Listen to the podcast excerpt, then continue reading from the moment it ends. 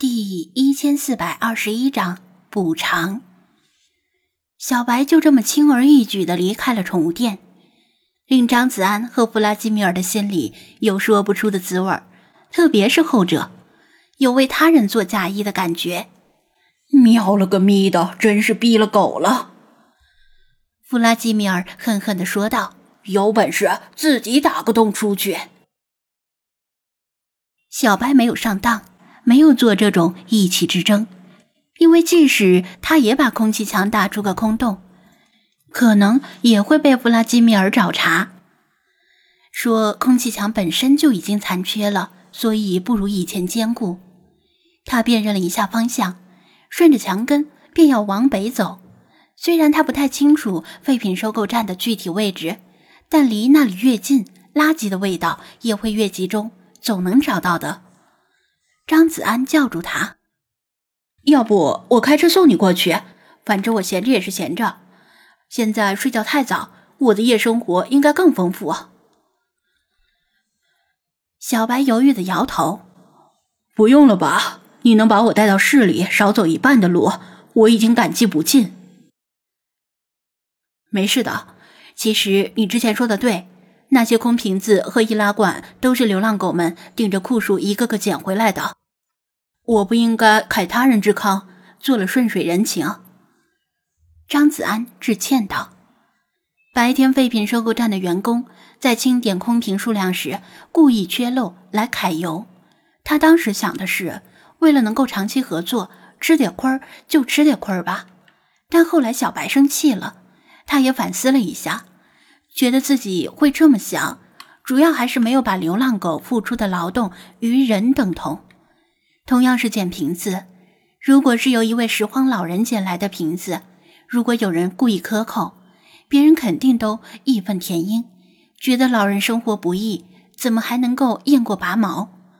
但由流浪狗捡的瓶子，别人就都觉得无非是狗嘛，少几个就少几个，反正狗跑得快，力气大。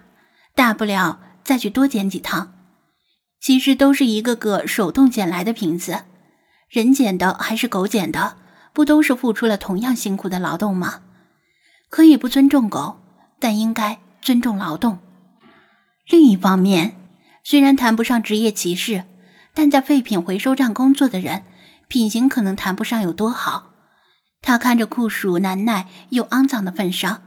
睁一只眼闭一只眼，做了顺水人情，但他们未必会领情，未必会知道感恩。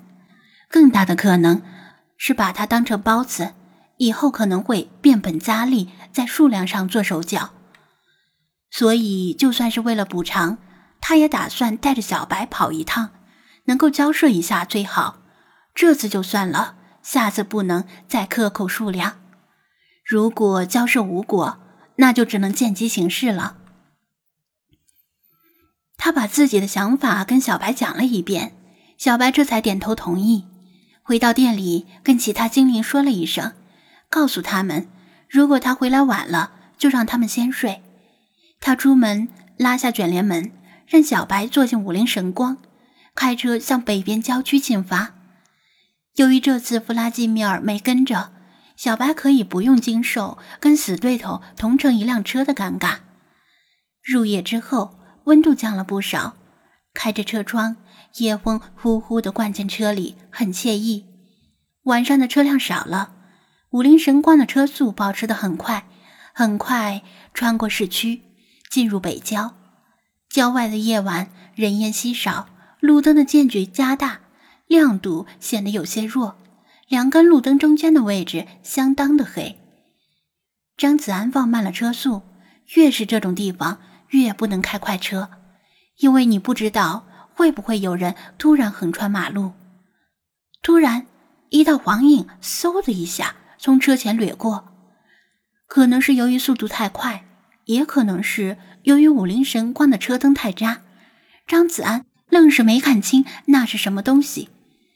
只得下意识的猛踩刹车，轮胎猛烈擦摩擦地面，五菱神光尖叫着停下来，险险的撞到那个东西。小白猝不及防，由于没系安全带，毕竟安全带不是给狗设计的，在刹车过程中很狼狈的滚下车座，而且很尴尬的四脚朝天，被卡在座椅和手套箱的空隙之间。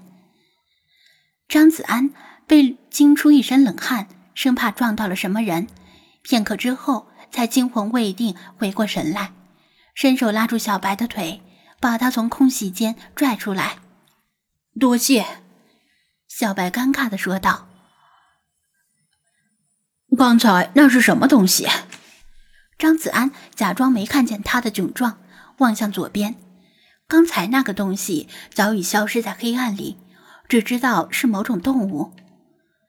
车窗开着，小白深深吸了几下鼻子，说道：“是狗，好像是流浪狗，也可能是农村散养的狗。”那条狗虽然跑掉了，但它身上散发的酸臭味依然停留在空气中。那是只有经常与垃圾堆的烂菜叶子为伍才会有的味道。宠物店里那些干净体面的狗从来没有这种味道。郊区和村子里养狗看家护院是很常见的事儿，而且往往是血统极为复杂的中大型犬。换言之，就是混得连张子安都认不出来的混种土狗，一般都是拴在院子里，也有散养的小狗或者流浪狗。滨海市养犬条例是针对市区的，管不到这里，也没人查这里。太危险了，险些就撞到了。张子安抹了抹额头上的汗，还好提前放慢了车速，而且只是踩了刹车，没有强打方向盘。否则，车辆在高速行驶中，为了避让行人或者动物而发生侧翻的可能性也是存在的。高速公路上经常会有不知死活横穿公路而被碾压致死的流浪猫、流浪狗以及其他动物。由于他们横穿公路而引起交通事故也屡见不鲜。小白沉思道：“我之前倒是一直忽略了。”北边也有流浪狗，那么东边和西边想来，东边没有，除非是海狗。张子安纠正道：“小白，好吧，我只熟悉滨海市东南方向那一小块地形。之前光是让垃圾填埋场那几百条流浪狗吃饱肚子，就够小白头疼的。”每天都在琢磨着寻找干净食物的问题，根本无暇他顾。现在食物的问题暂时解决了，而且犹有余力，他的心思就活络起来。如果能想办法把北边、西边和南边的流浪狗统合起来，一定能够更好的与流浪猫抗衡。张子安冷静了一下，查看导航地图，发现废品收购站不远了。而且似乎就在刚才那条流浪狗跑去的方向，只不过它是抄近道，而他只能沿着公路继续前进。